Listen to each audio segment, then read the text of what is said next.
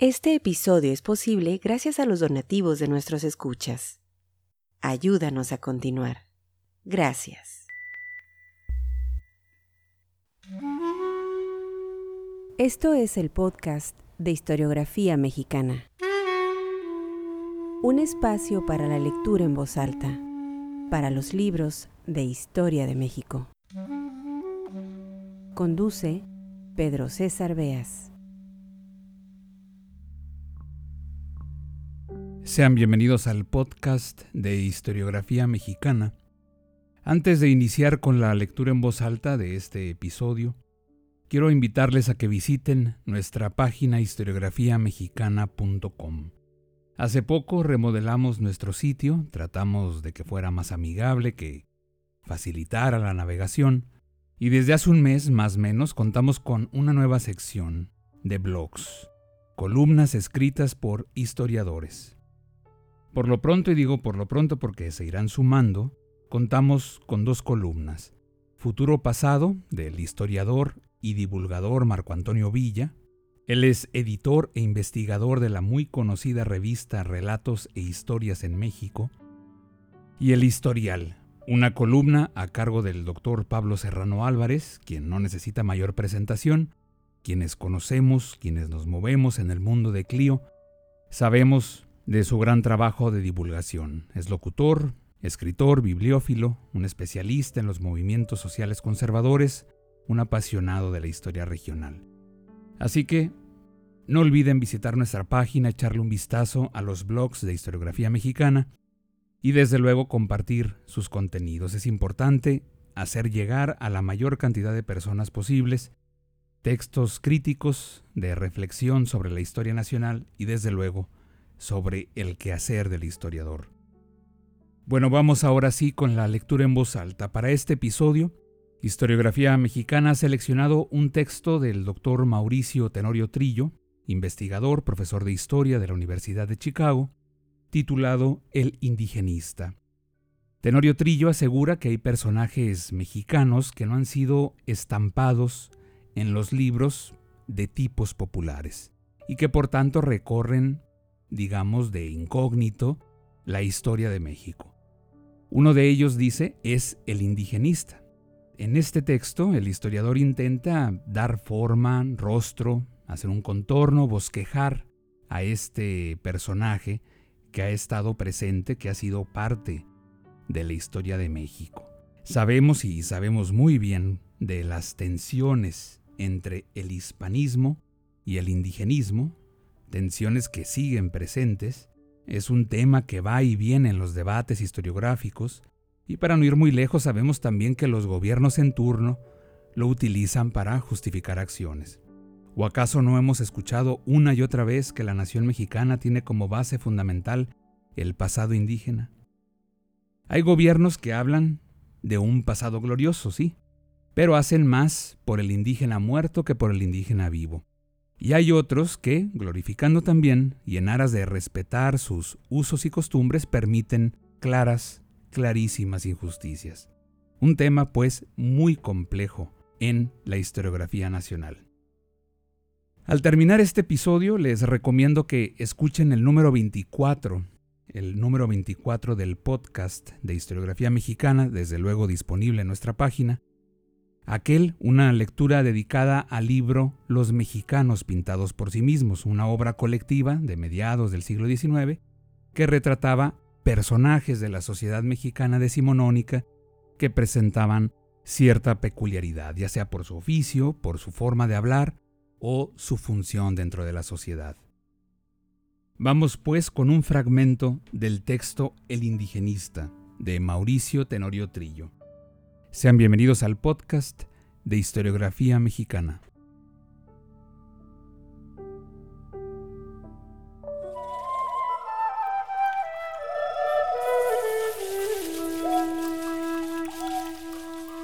El indigenista por Mauricio Tenorio Trillo. El polizonte. Existen personajes mexicanos que, aunque no han sido estampados en los libros de tipos populares, recorren de incógnitos la historia de México. Uno de estos protagonistas es el que hoy llamamos indigenista, pero que históricamente ha respondido a distintos nombres. Protector de los indios, patriota o indianista a principios del siglo XX. No existe la estampa certera de este personaje, porque es difícil capturarlo en una sola imagen. A veces va de sacerdote, otras de filántropo, otras de historiador, otras de guerrillero y otras muchas de antropólogo. A semejanza de aquellos muñecos y muñecas de cartón a los que había que colgarles diversos vestidos de papel, la fisonomía del indigenista no es fija, aunque su presencia sea constante.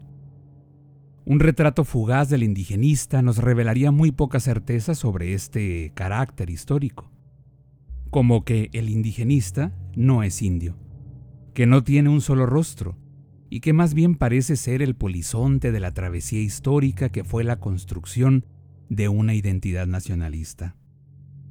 Este polizonte se deja ver en el indigenista que los mexicanos, mestizos y criollos, llevan dentro, vociferante o calladamente, como en los versos de Sor Juana, quien se sentía anfitriona del secreto huésped. Qué mágicas infusiones de los indios herbolarios de mi patria entre mis letras el hechizo derramaron. ¿Quién es? Tristemente, la efigie histórica del indigenista no es indígena. Por ello es precisamente indigenista. Los orígenes del indigenismo en México son criollos. El indígena fue el otro visto, estimado y apropiado por una tarea de autodefinición criolla. Y así, el indio fue visto, según explicó Luis Villoro, como objeto de salvación providencial, o como parte de la razón universal. Los primeros misioneros imaginaron un reino de dos repúblicas, la de los indios y la de los españoles. La separación, creían, facilitaría la protección y cristianización de los indígenas y mantendría su prístina pureza.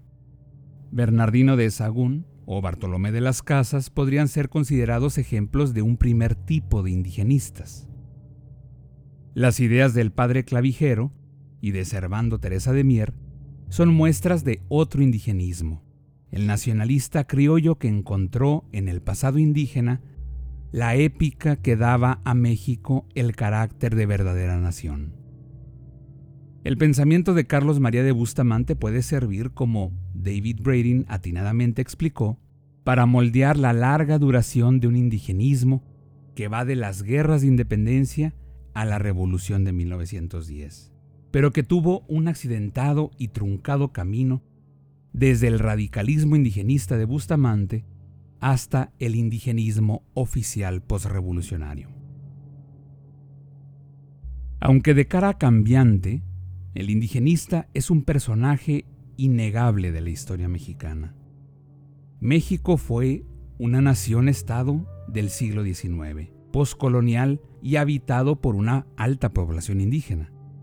Un país nuevo que se embarcó en la tarea de una construcción nacional en la que las ideas y proyectos para la nación contaban con ingredientes irrenunciables.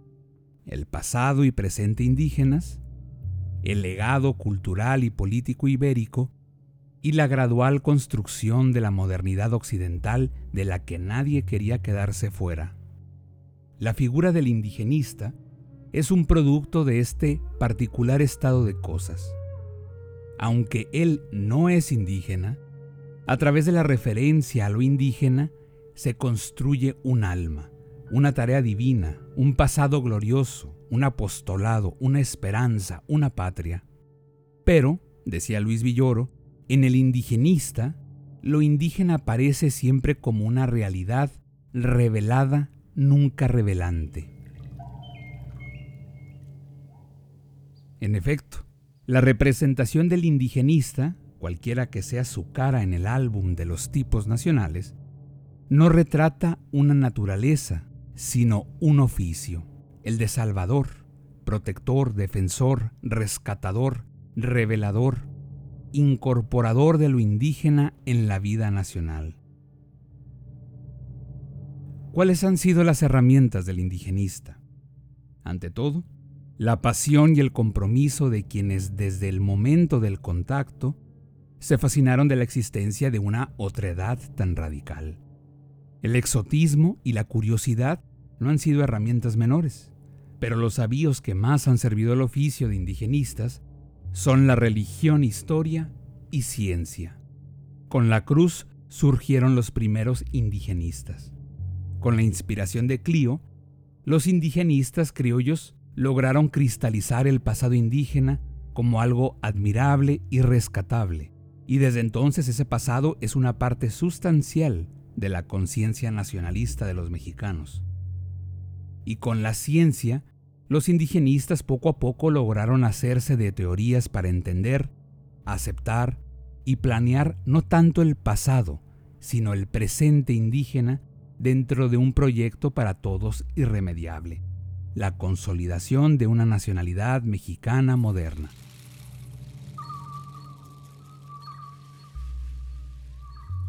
El contorno del retrato.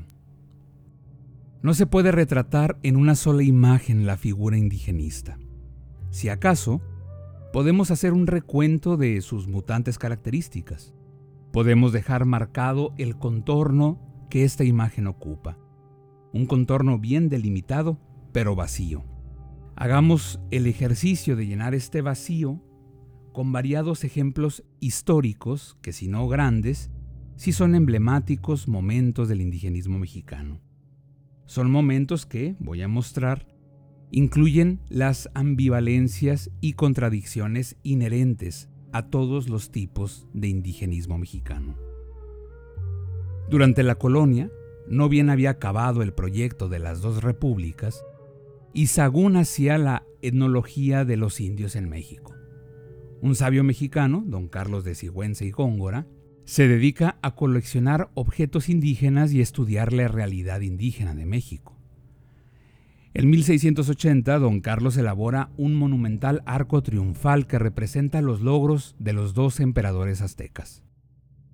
Se trataba de un arco triunfal para dar la bienvenida en la Ciudad de México a Tomás Antonio de la Cerda y Aragón, conde de Paredes, marqués de la Laguna y nuevo virrey de la Nueva España. Sigüenza, un criollo, recibía al representante de la corona con el orgullo de un pasado glorioso indígena, que él estudiaba y revaloraba. Pero el indigenismo de don Carlos mostró su otra cara años después, cuando en 1692 un motín indígena en la Ciudad de México estuvo a punto de destruir su propia biblioteca.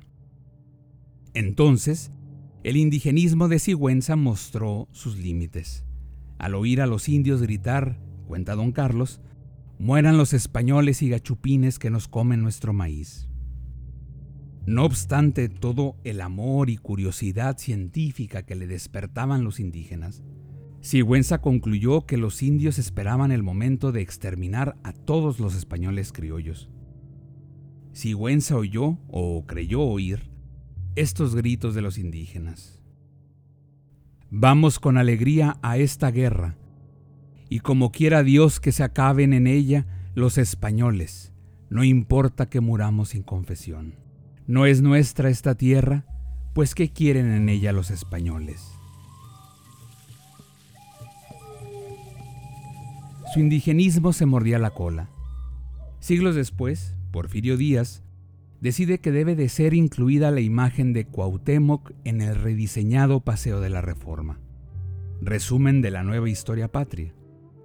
En el Cuauhtémoc, los indigenistas porfirianos cristalizaron su admiración por el glorioso pasado indígena mexicano y su convicción de que sobre esos cimientos se podría sembrar una nacionalidad moderna.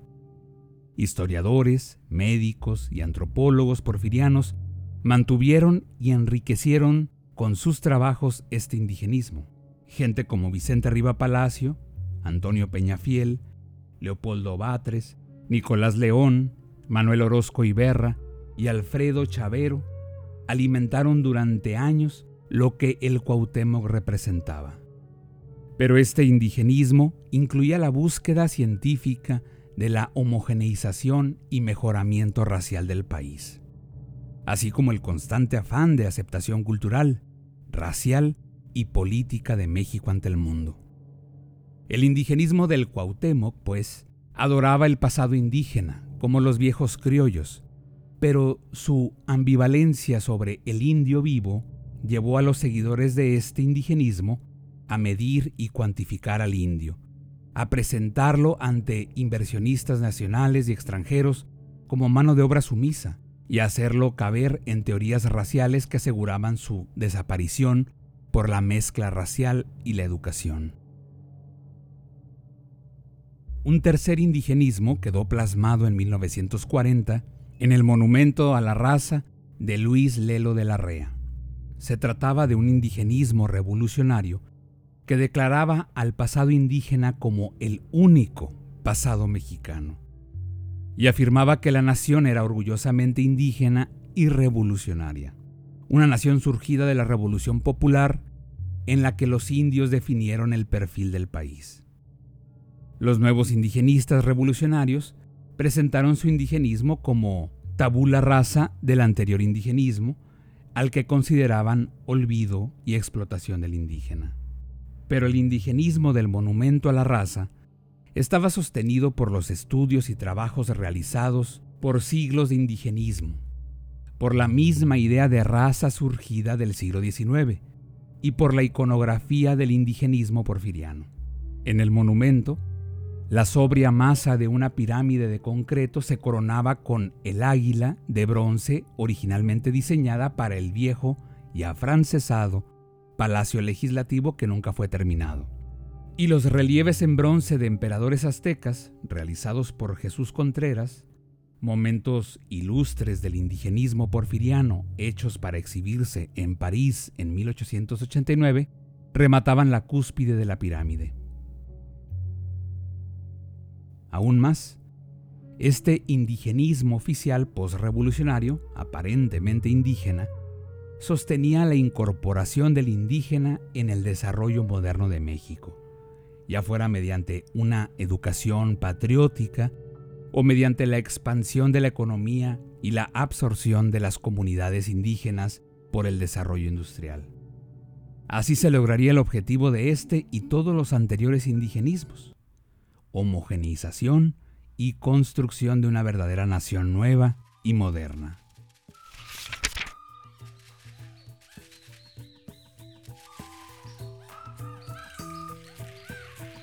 Escucha todos nuestros episodios en historiografiamexicana.com.